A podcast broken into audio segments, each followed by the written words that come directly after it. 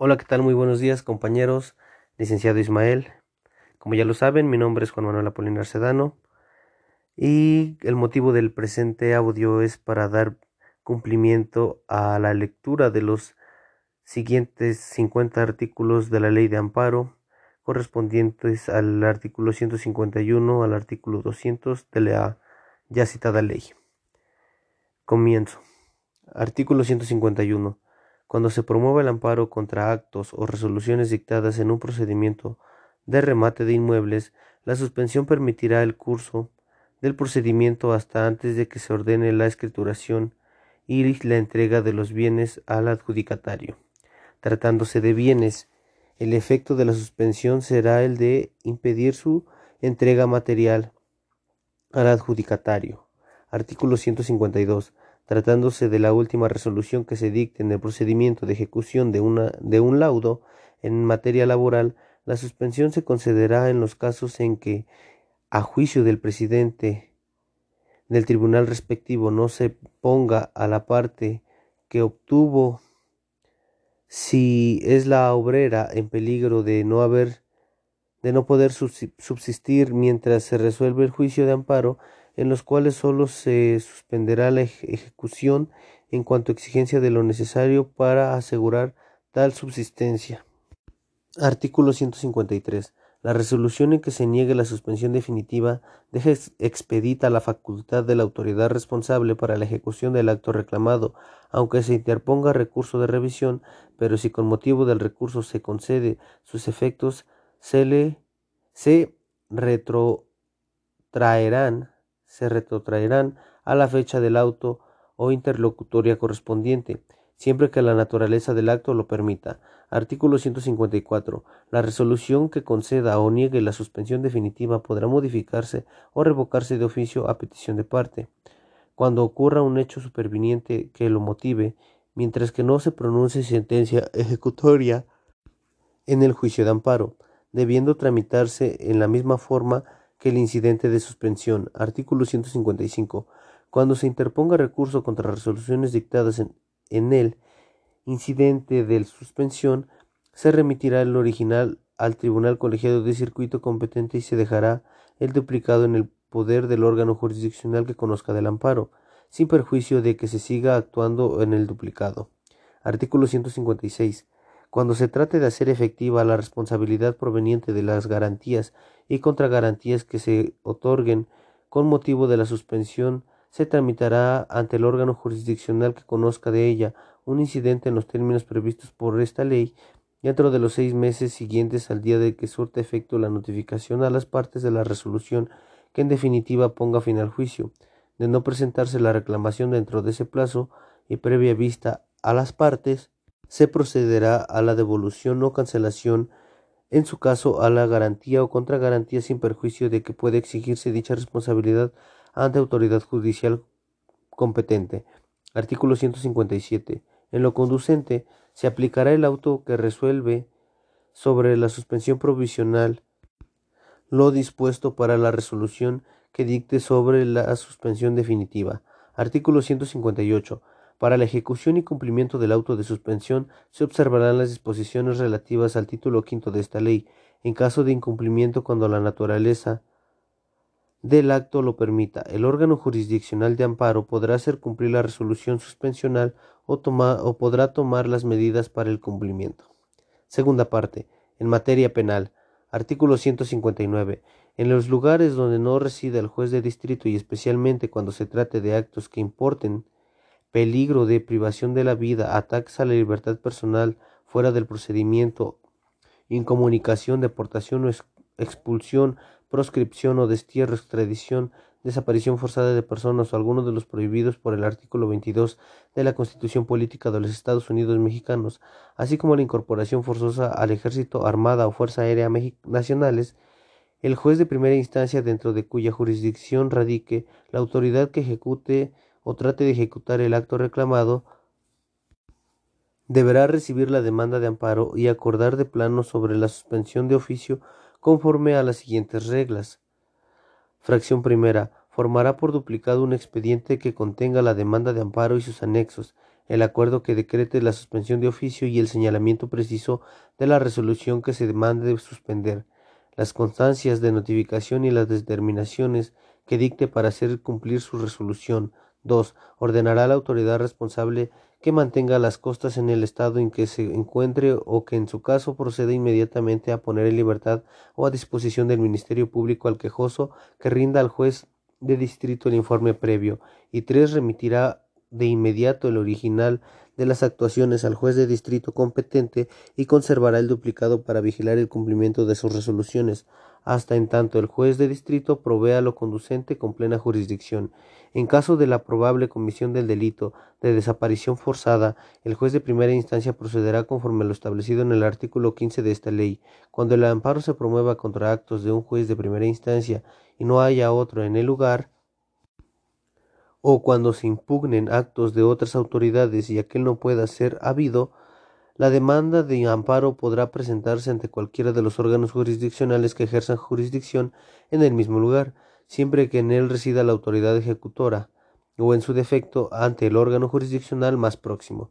Artículo 160. Cuando el acto reclamado sea la orden de deportación, expulsión o, o extradición, la suspensión tiene por efecto que no se ejecute y el interesado quede en el lugar donde se encuentre la disposición del órgano jurisdiccional de amparo, no sol, solo en lo que se refiere a su libertad personal.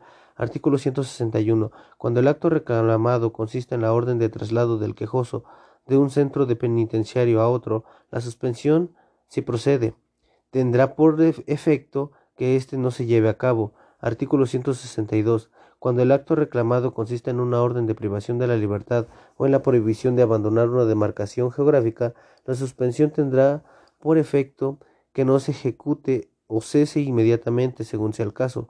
El órgano jurisdiccional de amparo tomará las medidas que aseguren que el quejoso no evada la acción de la justicia, entre ellas la obligación de presentarse ante la autoridad y ante quien concedió la suspensión de cuantas veces sea exigida. De acuerdo con las circunstancias del caso, la suspensión podrá tener como efecto que la privación de la libertad se ejecute en el domicilio del quejoso. Artículo 163. Cuando el amparo se pida contra actos que afecten la libertad personal dentro de un procedimiento del orden penal, de conformidad con lo dispuesto en el artículo 166 de esta ley, la suspensión producirá el efecto de que el quejoso quede a disposición del órgano jurisdiccional que conozca del amparo, solo en lo que se refiere a dicha libertad, pero a disposición de la autoridad que deba juzgarlo para la continuación del procedimiento. 164. Cuando el acto reclamado consista en la detención del quejoso, efectuada por autoridades administrativas distintas del Ministerio Público en relación con la comisión de un delito, se ordenará que sin demora cese la detención poniéndolo en libertad o a disposición del Ministerio Público, cuando en los, supuestos del párrafo anterior la detención del quejoso no tenga relación con la comisión de un, de un delito, la suspensión tendrá por efecto que sea puesto en libertad. Artículo 165. Cuando el acto reclamado afecte la libertad personal del quejoso y se encuentre a disposición del Ministerio Público por cumplimiento de orden de detención del mismo, salvo el caso de la detención por caso urgente, la suspensión se concederá para el efecto de que dentro del término de 48 horas o en un plazo de 96, tratándose de delincuencia organizada contadas a partir del momento de la detención, se ha puesto en libertad o a disposición ante el órgano jurisdiccional correspondiente. Cuando el quejoso se encuentre a disposición del Ministerio Público por haber sido detenido en flagrancia o caso urgente, el plazo contará a partir de que sea puesto a disposición. En cualquier caso distinto de los anteriores, y en la detención de un caso urgente en los, que el Ministerio Público restrinja la libertad del quejoso, la suspensión se concederá para el efecto de que sea puesto en inmediata libertad o a disposición ante el órgano jurisdiccional correspondiente. Artículo 166. Cuando se trate de orden de aprehensión o reaprehensión o de medida cautelar que implique privación de la libertad dictadas por autoridad competente, se estará a lo siguiente. 1. Fracción primera, perdón. Si se trata de delitos de prisión preventiva oficiosa a que se refiere el artículo 19 constitucional, la suspensión solo producirá el efecto de que el quejoso quede a disposición del órgano jurisdiccional de amparo en el lugar que éste que este señale únicamente en lo que se refiere a su libertad, quedando a disposición de la autoridad a la que corresponda conocer el procedimiento penal para los efectos de su continuación.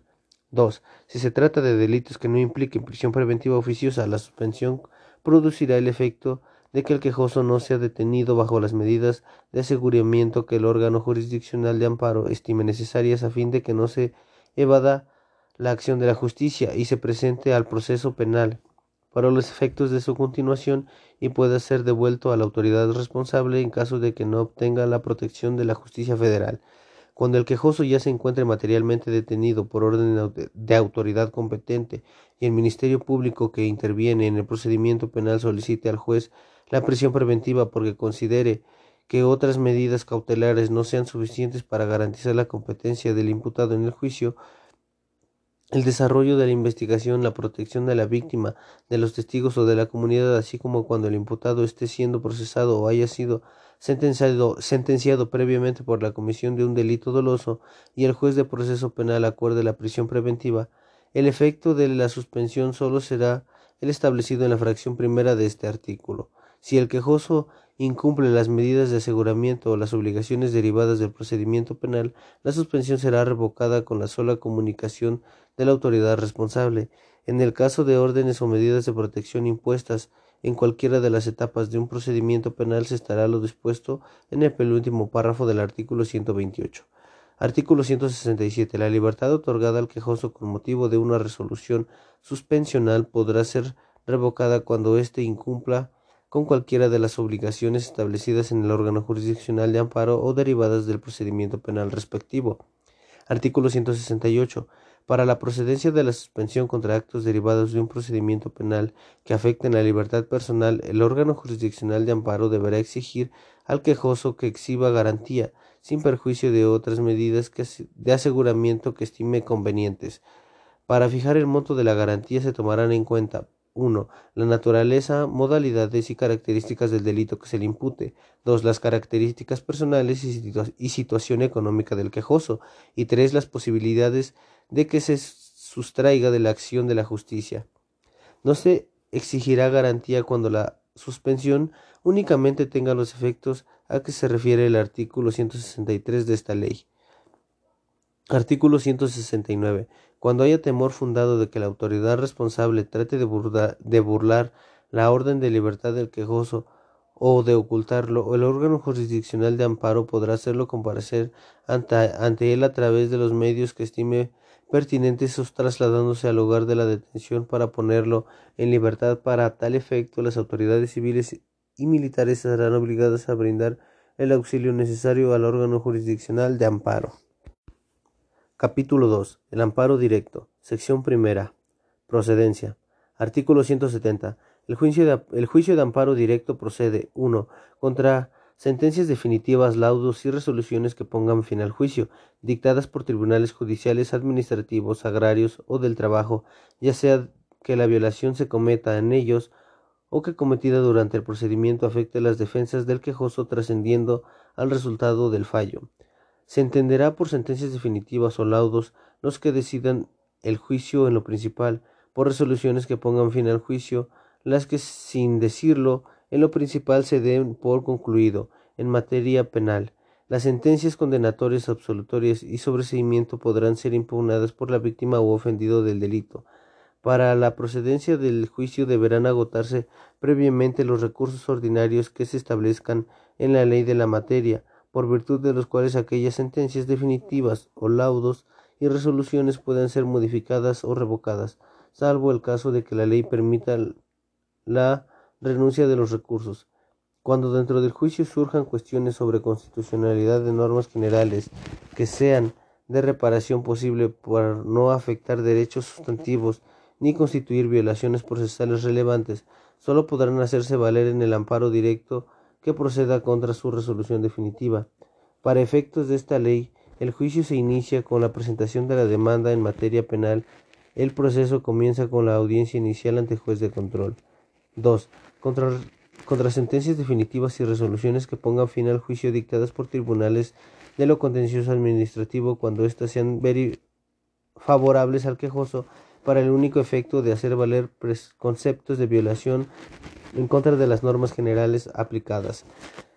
En estos casos, el juicio se tramitará únicamente si la autoridad interpone y se, y se admite el recurso de revisión de la, en materia contencioso administrativa, previsto en el artículo 104 de la Constitución Política de los Estados Unidos Mexicanos. El, Tribunal Colegiado de Circuito resolverá primero lo relativo al curso de revisión contencioso administrativo y únicamente en el caso de que éste sea considerado procedente y fundado se abocará al estudio de las cuestiones de inconstitucionalidad planteadas en el juicio de amparo. Artículo 171. Al reclamarse la sentencia definitiva, lauda o resolución que ponga fin al juicio, deberán hacerse valer las violaciones a las leyes del procedimiento siempre y cuando el quejoso se haya impugnado durante la tramitación del juicio mediante el recurso o medio de defensa que en su caso señale la ley ordinaria respectiva y la violación procesal trascienda al resultado del fallo.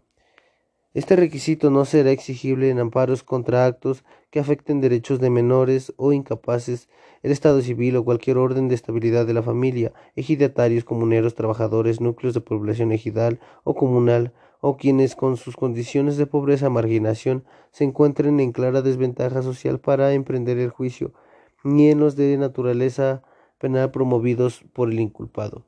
Tampoco será exigible el requisito cuando se alegue que la ley aplicada o que se debió aplicar en ese acto procesal es contrario a la Constitución, a los tratados internacionales de los que el Estado mexicano sea parte. Artículo 172.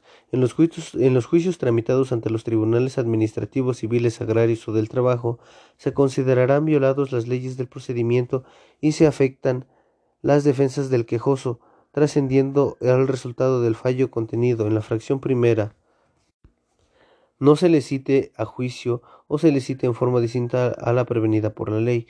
2. Haya sido falsamente representado en el juicio de que se trate. 3. Se desechen las pruebas legalmente ofrecidas o desahoguen en forma contraria a la ley. 4. Se declare ilegalmente confeso al quejoso a su representante o apoderado. 5. Se deseche o resuelva ilegalmente la un incidente de nulidad. 6. No se le concedan los plazos o prórrogas a que tiene derecho con arreglo a la ley. 7. Si su culpa se reciban sin conocimiento las pruebas ofrecidas por las partes. 8. Previa solicitud no se le muestren documentos o piezas de autos para poder alegar sobre ellos. 9 se le desechan recursos respecto de providencias que afecten partes sustanciales del procedimiento que produzcan estado de indefensión. 10. Se continúa el procedimiento después de haberse promovido una competencia o autoridad impedida o recusada. Continúa conocimiento del juicio, salvo casos en que la ley expresamente la faculte para ello. Si desarrolla, se desarrolle cualquier audiencia sin la presencia del juez, o se practiquen diligencias judiciales en forma distinta, a la prevenida por la ley. Y 12. Se trate de casos análogos a los previstos en las fracciones anteriores a juicio de órganos jurisdiccionales de amparo. Artículo 173. En los juicios de orden penal se considerarán violadas las leyes de procedimiento con trascendencia a las sentencias del quejoso cuando, apartado a Sistema de Justicia Penal Mixto 1 no se haga saber el motivo del procedimiento o la causa de la acusación y el nombre del acusador particular si lo hubiere. 2. No se le permitirá nombrar defensor en la forma que determina la ley cuando se le haga saber el nombre del adscrito al juzgado o tribunal que conozca de la causa, si no tuviere quien lo defienda cuando no se le facilite de manera de hacer saber su nombramiento al defensor designado cuando se le impida comunicarse con él o que dicho defensor lo asista en alguna diligencia del proceso o cuando habiéndose negado a nombrar defensor sin manifestar expresamente a que se defenderá por sí mismo, no se le nombre de oficio. 3. Habiéndolo solicitado no se le no se le caree en presencia del juez en los supuestos y términos que establezca la ley. 4. El juez no actúe con secretario o con testigos de asistencia o cuando se practiquen diligencias en forma distinta a la prevenida por la ley. 5. No se cite para diligencias que tenga derecho a precisar o cuando sea citado en forma ilegal siempre por ello no comparezca cuando se le admita en el acto de la diligencia o cuando se cuarten en ella los derechos que la ley otorga. 6. No se respete al imputado el derecho a declarar o a guardar silencio. La declaración del imputado se obtenga mediante incomunicación, intimidación, tortura y sin presencia de su defensor o cuando el ejercicio del derecho a guardar silencio se utilice en su perjuicio. 7. No se le reciban las pruebas que ofrezca legalmente o cuando se reciban con arreglo a derecho. Se le desechen, perdón, reformulo. Octavo, se le desechen los recursos que tuviere conforme a la ley respecto de providencias que afecten las partes sustanciales del procedimiento y produzcan indefensión de acuerdo con las demás fracciones de este mismo artículo no se le suministren los datos que necesite para su defensa. 10. Se celebre la audiencia de derecho sin asistencia del agente del Ministerio Público a quien, corresponde, a quien corresponda formular la requisitoria sin la juez que deberá fallar o la del secretario o testigos de asistencia que deban autorizar el acto a sí mismo como el defensor. 11. La sentencia se funde en la confesión del reo, si bien si estuvo, incomunicado antes de otorgarla o si obtuvo declaración por medio de intimidación, tortura o cualquier otra coacción. 12. La sentencia se funde de alguna diligencia cuya nulidad establezca que la ley expresamente. 13. Seguido el proceso por el delito determinado en el auto de formal prisión, el quejoso fuera sentenciado por diverso delito. No se considerará que el delito es diverso cuando se exprese en la sentencia solo difiera el grado del que haya sido materia del proceso, ni cuando se refiera a los mismos hechos materiales que fueron objeto de la investigación, de la averiguación, perdón, siempre que en este último caso el Ministerio Público haya formulado conclusiones acusatorias cambiando la clasificación del delito hecha en el auto de formal prisión o de su sujeción a proceso, y que el quejoso hubiese sido oído en defensa sobre la nueva clasificación durante el juicio procedente tal y 14 en los demás casos análogos a los que las fracciones anteriores a juicio de órgano jurisdiccional de amparo. Apartado B. Sistema de justicia penal acusatorio y oral. 1. Se desarrolle cualquier audiencia sin la presencia del órgano jurisdiccional actuante o se practiquen diligencias en forma distinta a la prevenida por la ley. 2. Se desahoguen de pruebas. El desahogo de pruebas, perdón, se realice por una persona distinta a la autoridad judicial que deba intervenir. 8. Interven, perdón, 3. Intervenga en el juicio el órgano jurisdiccional que haya conocido del caso previamente. 4. La presentación de argumentos y pruebas en el juicio no se realice de manera pública, pública contradictoria y oral, salvo las excepciones previstas por la legislación procedimental aplicable. 5. La oportunidad para sostener la acusación o la defensa se realice en igualdad de condiciones. 6. No se, no se respete al imputado el derecho de declarar o guardar silencio. La detención del imputado se debe del imputado se obtenga mediante incomunicación, intimidación, tortura o sin presencia de su defensor. Y en cuanto al ejercicio del derecho a guardar silencio se utilice en su perjuicio. 7. El órgano jurisdiccional reciba una de las partes para tratar el asunto sujeto a procesos en la presencia de la otra, salvo las excepciones previstas en la legislación procedimental aplicable. 8. El procedimiento de conformidad, perdón, el imputado no se ha informado desde el momento de su detención en su comparecencia ante el Ministerio Público o ante el órgano jurisdiccional de los hechos que se estipulan en los derechos que le asisten. 9. No se le haga saber o se le niegue al imputado extranjero el derecho a recibir asistencia consular de las embajadas o consulados del país respecto al que sea nacional, salvo que haya declinado facientemente a este Estado. 10 no se reciban al imputado los medios de prueba o pruebas pertenecientes que ofrezca o se reciban con arreglo a derecho. No se, le, no se le concederá el tiempo para el ofrecimiento de pruebas o no se auxilie para obtener la comparecencia de las personas de quienes ofrezca su testimonio en términos señalados por la ley. 11. El imputado no sea juzgado en audiencia pública por un juez o tribunal, salvo cuando se trate de los casos de excepción precisados por las disposiciones aplicables. No se facilite al imputado todos los datos que solicite para su defensa y que consten en el procedimiento o que se restrinja al imputado y a la defensa el acceso a los registros de investigación cuando el primero de este cuando el primero esté detenido o presenta o pretenda recibirle declaración o entrevistarlo.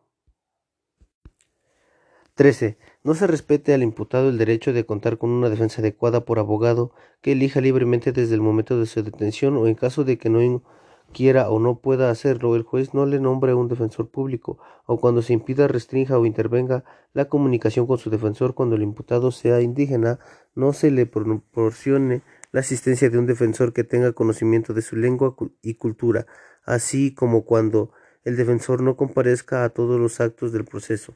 14. En caso de, que el imputado no hable o, o entienda suficientemente el idioma español o sea sordo o mudo, y no se le pronuncie, no se le proporcione la asistencia de un intérprete que lo permita acceder plenamente a la jurisdicción del Estado, o que tratándose de personas indígenas no se le pronuncie una interpretación que tenga conocimiento de su lengua cultural. 15. Debido al, debiendo ser juzgador por una autoridad judicial, no se integre en los términos previstos en la ley o se juzgue por otro tribunal. 16. No se permite interponer los recursos en los términos de la ley que la ley prevé respecto de las providencias que afecten las partes sustanciales del procedimiento que produzca la indefensión. 17. No se haya respetado los derechos de la víctima y ofendidos en términos de la legislación aplicable. Cuando seguido el proceso por un delito el quejoso haya sido sentenciado por un ilícito diverso a los mismos hechos materiales que fueron objeto de la investigación sin que hubiese sido oído en defensa sobre nueva clasificación en términos de la legislación procedimental aplicable, no, no, se considerará que el delito es diverso cuando el que se exprese en la sentencia solo difiera el grado del que haya sido materia del proceso, o bien que sea resultado de la reclasificación jurídica del delito en términos del Código Nacional de Procedimientos Penales. 19. Se trate de casos análogos a las fracciones anteriores a juicio del órgano jurisdiccional de amparo. 174. En la demanda de amparo principal y en su caso en la adhesiva el quejoso deberá hacer valer todas las violaciones procesales que estime se cometieron. Las que no se hagan valer se tendrán por consentidas. Asimismo, precisará la forma en que se trascienden en su prejuicio al resultado del fallo. El Tribunal Colegiado de Circuito deberá decir respecto de todas las violaciones procesales que se hiciere valer y aquellas que en su caso advierta la suplencia de la queja. Las violaciones procesales no se invocaron en un primer amparo y en el tribunal colegiado correspondiente se hizo valer en el, se hizo valer de oficio en los casos en que proceda la suplencia de la queja. No podrán ser materia de concepto de violación ni de estudio oficioso en juicio de amparo posterior. Sección segunda. Demanda. Artículo 175. La demanda de amparo directo deberá formularse por escrito en el, en el que se expresarán 1. El nombre y domicilio del quejoso y de quien promueva en su nombre. 2. El nombre y domicilio del tercero interesado. 3. La autoridad responsable. 4. El acto reclamado. Cuando se impugne la sentencia definitiva, laudo o resolución que haya puesto fin al juicio por estimarse inconstitucional la norma general aplicable, aplicada, perdón, Ello será materia únicamente del capítulo de conceptos de violación de la demanda, sin señalar como acto reclamado la norma general, debiéndose llevar a cabo la calificación de estos en la parte considerativa de la sentencia. 5. La fecha en que se haya notificado el acto reclamado al quejoso o aquella en que hubiese tenido conocimiento del mismo. 6. Los preceptos que conforme a la fracción primera del artículo primero de la ley contengan los derechos humanos cuya violación se reclame y 7. Los conceptos de violación. Artículo 176. La demanda de amparo deberá presentarse por conducto de autoridad responsable con copia para cada una de las partes. La presentación de la demanda ante autoridad distinta de la responsable no interrumpe los plazos que para su promoción establece la ley. Artículo 177. Cuando, cuando se exhiban las copias a que se refiere el artículo anterior o no se presenten todas las necesarias, la autoridad responsable prevendrá al promovente para que lo haga dentro del plazo de cinco días, a menos de que la demanda se haya presentado en forma electrónica. Transcurrido este sin que se haya subsanado, la omisión remitirá la demanda con el informe relativo al Tribunal Colegiado de Circuito, cuyo presidente la tendrá por no presentada. Si el presidente determina que no existe incumplimiento o que éste no es imputable al quejoso, devolverá los autos de la autoridad responsable para que se siga el trámite de correspondencia. La autoridad responsable de oficio mandará sacar las copias en asuntos del orden penal laboral tratándose de los trabajadores cuando se puedan afectar intereses de menores o incapaces, así como los derechos agrarios de los núcleos de población comunal o ejidal o de los ejidatarios o comuneros o de quienes por sus condiciones de pobreza o marginación se encuentren en clara desventaja social para emprender el juicio o cuando la demanda sea presentada por la vía electrónica. Artículo 178. Dentro del plazo de cinco días contados a partir del día siguiente al de la presentación de la demanda, la autoridad responsable que emitió el acto reclamado deberá certificar al pie de la demanda la fecha de notificación al quejoso de la resolución reclamada, la de su presentación y de los demás inhábiles que mediaron entre ambas fechas.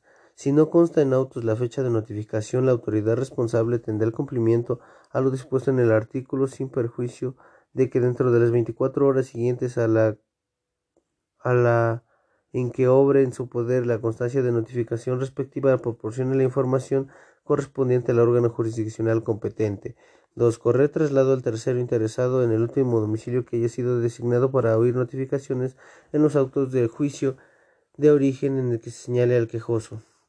Y 3. Rendir el informe con, con justificación acompañando de la demanda de amparo los autos de juicio de origen con sus anexos y constancias de traslado de las partes. Deberá dejar de copia certificada de las actuaciones que estime necesarias para la ejecución de la, de la, resolución reclamada o para proveer el respecto de la suspensión. El sistema procesal penal acusatorio se acompañará a un índice cronológico del desahogo de la audiencia en la que se haya dictado el acto reclamado, pero el que se dicte en orden de intervención de cada una de las partes. Sección tercera. Substanciación. Artículo 179. El presidente del Tribunal Colegiado de Circuito deberá resolver el plazo a través de tres días. Si admite la demanda, proviene el quejoso para su regulación o la desecha por encontrar motivo manifiesto que aduce la de improcedencia. Artículo 180. Si hubiera irregularidades en el escrito de demanda por no haber satisfecho los requisitos que establece el artículo 175 de esta ley, el presidente del Tribunal Colegiado de Circuito señalará al promovente en un plazo que no excederá de cinco días para que subsane las omisiones o corrijan los defectos precisados en la providencia relativa. Si el quejoso no cumple el requisito, el presente tribunal tendrá por no presentada la demanda y lo comunicará a la autoridad responsable. Artículo 181. Si el presidente del tribunal colegiado de circuito no encuentra motivo de improcedencia o defecto en el escrito de demanda o si, o si este último fuera subsanado, la admitirá y mandará notificar a las partes el acuerdo relativo para que el plazo de 15 días presenten sus alegatos o pruebas amparo adhesivo. Perdón. Artículo 182. La parte que haya obtenido sentencia favorable y la que tenga interés jurídico en que subsista el acto reclamado podrán presentar amparo en forma adhesiva al que promueva cualquiera de las partes que intervinieron en el juicio del que emana el acto reclamado, el cual tramitará el mismo expediente y se resolverán en una sola sentencia. La procedencia y trámite del amparo adhesivo se regirá en lo conducente por lo dispuesto por el amparo principal y se seguirá la misma suerte procesal de éste. El amparo adhesivo únicamente procederá en los casos siguientes. Fracción primera. Cuando el adherente trate de fortalecer las consideraciones vertidas en el fallo definitivo a fin de que no quedar indefenso y dos, cuando existan violaciones al procedimiento que pudieran afectar las defensas adherentemente, trascendiendo al resultado del fallo. Los conceptos de violación en el amparo adhesivo deberán de estar encaminados, por lo tanto, a fortalecer las, las consideraciones de la sentencia definitiva, laudo o resoluciones que ponen fin al juicio, que determinaron la resolución favorable a los intereses del adheriente o a impugnar las que constituyan en un punto decisorio que le perjudica.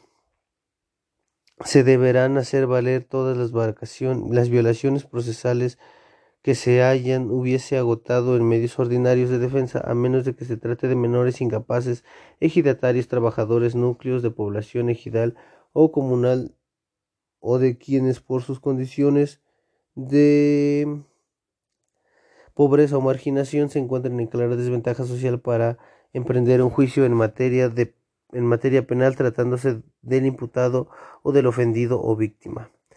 Con la demanda de amparo adhesivo se correrá traslado a la parte contraria para que se exprese lo que su interés convenga. La falta de promoción del amparo adhesivo hará que precluya el derecho de quien obtuvo sentencia favorable para alegar posteriormente las violaciones procesales que se hayan cometido en su contra, siempre que haya estado la posibilidad de hacerlas valer. El Tribunal Colegiado de Circuito, respetando la lógica y las reglas fundamentales para para que norman el procedimiento en el juicio de amparo, producirá resolver integralmente el asunto para evitar lo, disponible, lo posible a la prolongación de la controversia.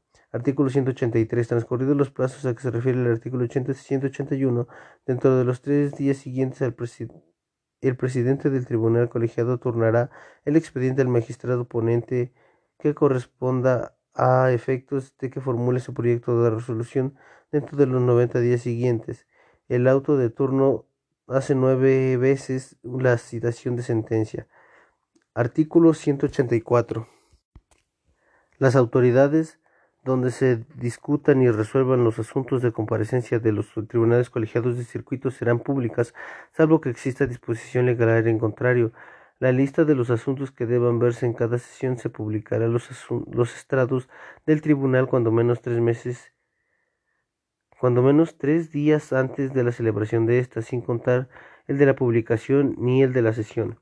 Los asuntos se discutirán en el orden en que se, en que se listen, salvo casos de excepción a juicio de órgano jurisdiccional. Si fueran aprobados, se procederá a la firma del engrose dentro de los diez días siguientes.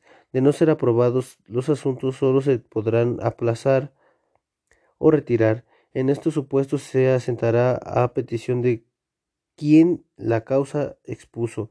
El asunto deberá listarse dentro de un plazo de no excederá de 30 días naturales. Artículo 185. El día señalado para la, la sesión que se celebrará con la presencia del secretario, quien dará fe el magistrado ponente dará cuenta de los proyectos de resolución. El presidente podrá pondrá a discusión cada asunto. Se dará lectura a las constancias que señalen los magistrados y estando suficientemente debatido se procederá a la votación. Acto continuo el presidente hará la declaración de que corresponda y el secretario publicará la lista de los estrados del tribunal. Artículo 186. La resolución se tomará por unanimidad o mayoría de votos. En este último caso, el magistrado que no esté conforme con el sentido de la resolución deberá formular su voto particularmente dentro del plazo de diez días siguientes al de la firma del engrose, voto en el cual expresará cuando menos susistantemente las razones que lo fundamentan. Transcurrido el plazo señalado en el párrafo anterior, sin que haya emitido el voto particular, se asentará razón en autos y se continuará con el trámite correspondiente. Artículo 187. Si no fuera aprobado el proyecto por el magistrado, el magistrado pone, ponente acepta, aceptare las adiciones o reformas propuestas a la sesión procederá a redactar la sentencia con base a los términos de la discusión. Si el voto de la mayoría de los magistrados fuera en sentido distinto al del proyecto o a uno de los uno de los de ellos redactará la sentencia, perdón, disculpen este, mis palabras. En ambos casos el plazo para redactar la sentencia será de 10 días debiendo quedar en autos constancia de apoyo original. Artículo 188. La sentencia del tribunal deberán ser firmadas por todos sus integrantes y por el secretario de acuerdos. Cuando por cual motivo cambiare el personal del tribunal que haya dictado una ejecutoria conforme a los artículos anteriores antes de que haya podido ser firmada por los magistrados que la hubiesen dictado si fue aprobado el proyecto del magistrado relator, la sentencia dará que será autorizada válidamente por los magistrados que integran aquel, haciéndose constar las circunstancias a que hubieran ocurrido. Firmada la sentencia se notificará por lista a las partes. En los casos en que se proceda el recurso de revisión, la notificación a las partes será en forma personal. Para los efectos del párrafo anterior, la autoridad responsable solo será notificada al proveerse la remisión de los autos a la Suprema Corte de Justicia de la Nación o haya transcurrido el plazo para interponer el recurso. Artículo 189. El órgano jurisdiccional de amparo procederá al estudio de los conceptos de violación atendiendo su prelación lógica y privilegiando en todo caso el estudio de aquellos que de resultar fundados reduden en el mayor beneficio para el quejoso. En todas las materias se privilegiará el, el estudio de los conceptos de violación de fondo por encima de los procedimientos y de forma a menos que invertir del orden redunde en un mayor beneficio para el quejoso. En los asuntos del orden penal, cuando se desprendan violaciones de fondo de las cuales pudiera derivarse la extinción de la acción persecutoria o la inocencia del quejoso, se le dará presencia al estudio de aquellas aún de oficio. Sección cuarta. Suspensión del acto reclamado. Artículo 190. La autoridad responsable decidirá en el plazo de 24 horas a partir de la solicitud sobre la suspensión del acto reclamado y los requisitos para su efectividad, tratándose de laudos o de resoluciones que pongan fin al juicio dictados por tribunales del trabajo la suspensión se concederá en los casos en que a juicio del presidente del tribunal respectivo no se ponga a la parte trabajadora en peligro de no subsistir mientras se resuelve el juicio de amparo, en los cuales sólo se suspenderá la ejecución en cuanto exceda de lo necesario para asegurar su subsistencia. Son aplicables a la suspensión en amparo directo, salvo el caso de materia penal, los artículos 125, 128, 129, 130, 132, 133, 134, 135, 136, 154 y 156 de esta ley. Artículo 191. Cuando se trate de juicios del orden penal, la autoridad responsable con la sola presentación de la demanda ordenará suspender de oficio y de plano la resolución reclamada. Así, esta comprende la pena de privación de la, de la, libertad, la suspensión surtirá el efecto de que el quejoso quede a disposición del órgano jurisdiccional de amparo por mediación de la autoridad responsable. Título tercero, cumplimiento y ejecución. Capítulo primero, cumplimiento y ejecución. Inejecución, perdón. Artículo 192.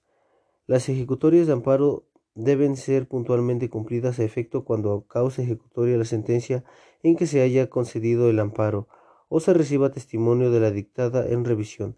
La jueza o juez de distrito o el tribunal colegiado de apelación si se trata de amparo indirecto o el tribunal colegiado de circuito tratándose de amparo directo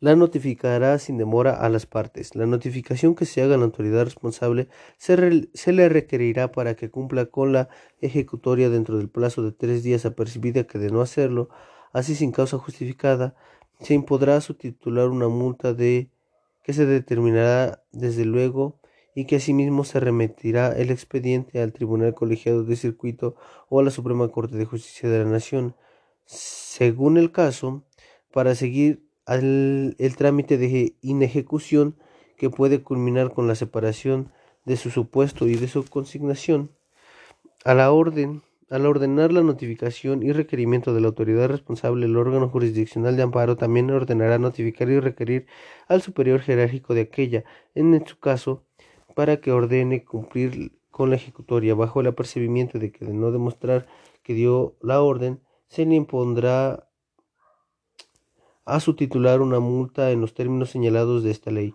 Además de que incurrirá en las mismas responsabilidades de la autoridad responsable. El presidente de la República no podrá ser considerado autoridad responsable o superior jerárquico. El órgano jurisdiccional de amparo, al hacer los requerimientos, podrá ampliar el, plazo del cumplimiento tomando en cuenta su complejidad o dificultad, debiendo fijar el plazo razonable y estrictamente determinado. Asimismo, en casos urgentes, y de notorio perjuicio para el quejoso, ordenará el cumplimiento inmediato por, por, los medios oficiales que se disponga.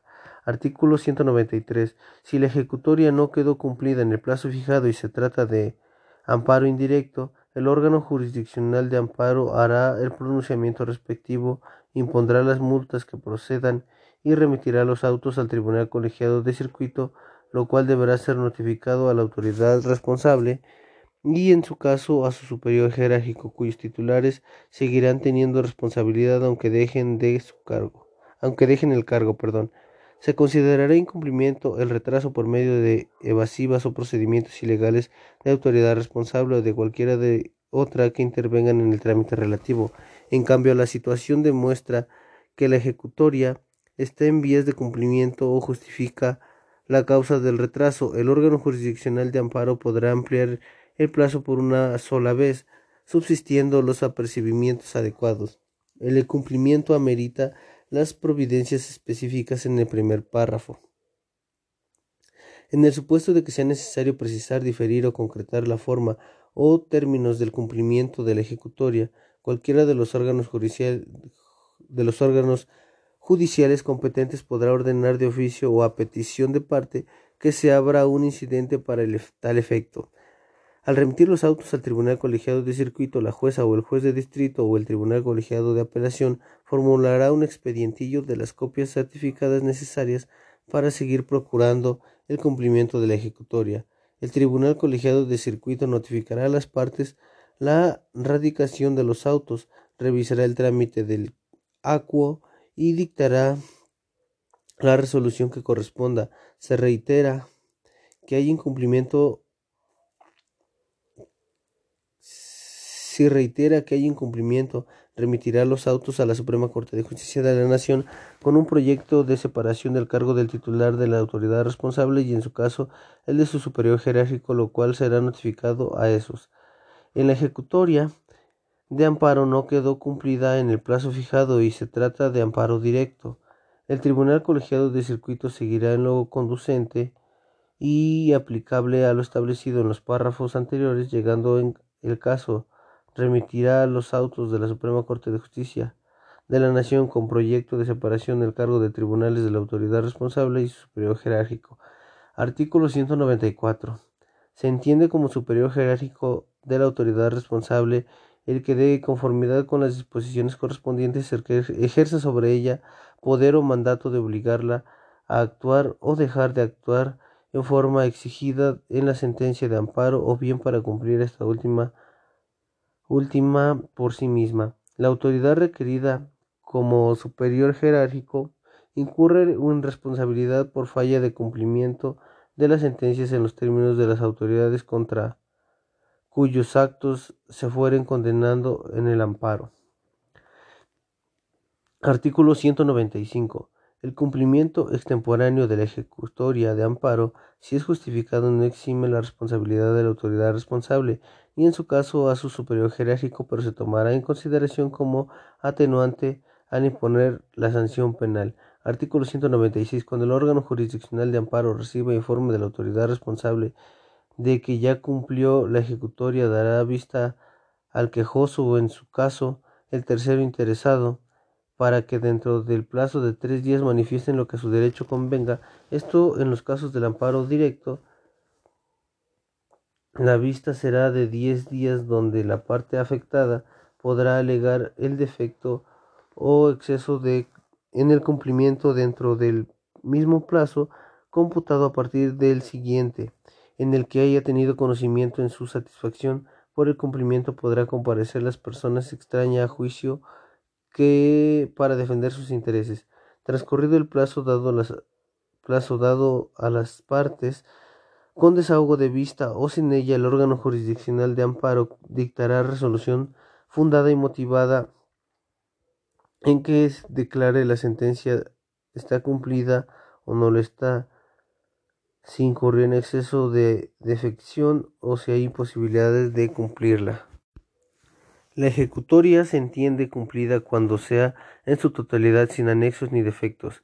Si en términos del órgano judicial de amparo la declara cumplida, ordenará el archivo del expediente. Si no está cumplida, no está cumplida totalmente, no lo está correctamente o se considera de imposible cumplimiento remitirá los autos al Tribunal Colegiado de Circuito o a la Suprema Corte de Justicia de la Nación según corresponda como establece en lo conducente en el artículo 193 de esta ley. Artículo 197. Todas las autoridades que tengan o deban tener intervención en el cumplimiento de la sentencia están obligadas a realizar dentro del ámbito de su competencia los actos necesarios para su eficaz cumplimiento y estarán sujetos a las mismas responsabilidades a que aduce este capítulo. Artículo 198. Recibidos los autos de la Suprema Corte de Justicia de la Nación, dictará a la brevedad posible la resolución que corresponda, cuando sea necesario precisar, diferir o concretar la forma o términos de cumplimiento de la ejecutoria. La Suprema Corte de Justicia de la Nación devolverá los autos al órgano judicial de amparo a efecto de que se desahogue el incidente a que se refiere el párrafo del artículo 193 de esta ley. Cuando estime que el retraso en el cumplimiento de esta justifica, es justificado, dará un plazo razonable a la autoridad responsable para que cumpla el que podrá ampliarse a solicitud fundada de la autoridad.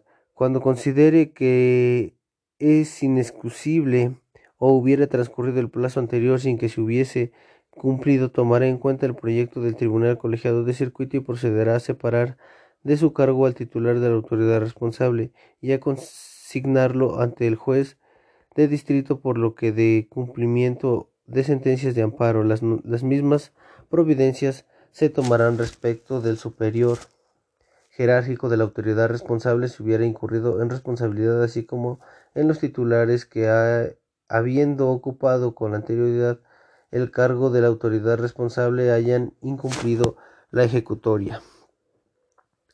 En la misma resolución la Suprema Corte de Justicia de la Nación ordenará que se devuelvan los autos al órgano jurisdiccional de amparo a efecto de que se reinicie el trámite de cumplimiento ante los nuevos titulares sin perjuicio de la consignación que proceda contra los anteriores titulares que hayan sido considerados responsables del incumplimiento de la ejecutoria de amparo en términos del párrafo anterior. Capítulo 2.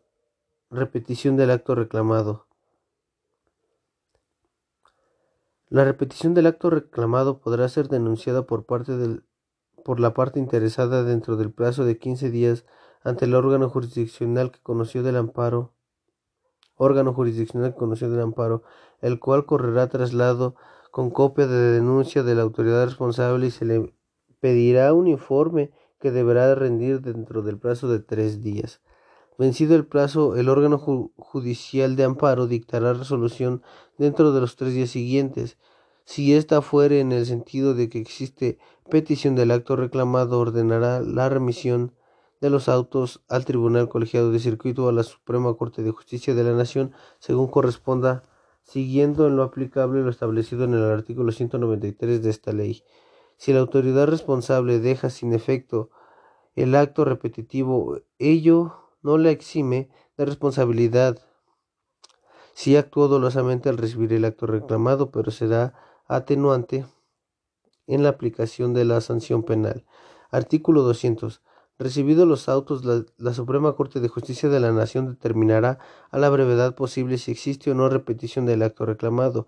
En el primer supuesto tomará en cuenta el proyecto del Tribunal Colegiado de Circuito y procederá a separar de su cargo al titular de la autoridad responsable, así como a consignarlo ante el juez del distrito del delito que corresponda. Si no hubiera repetición y si habiendo la, la autoridad no actuó dolosamente y dejó de efectuar el acto repetitivo antes de la resolución de la Suprema Corte de Justicia de la Nación, esta hará la declaratoria correspondiente y devolverá los autos al órgano jurisdiccional que los remitió.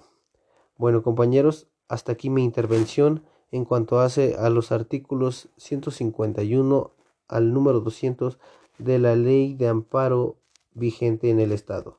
Sin más por, sin más por el momento, me despido de ustedes quedando pendiente para cualquier asunto, este comentario, recomendación que tengan a bien hacerle un servidor.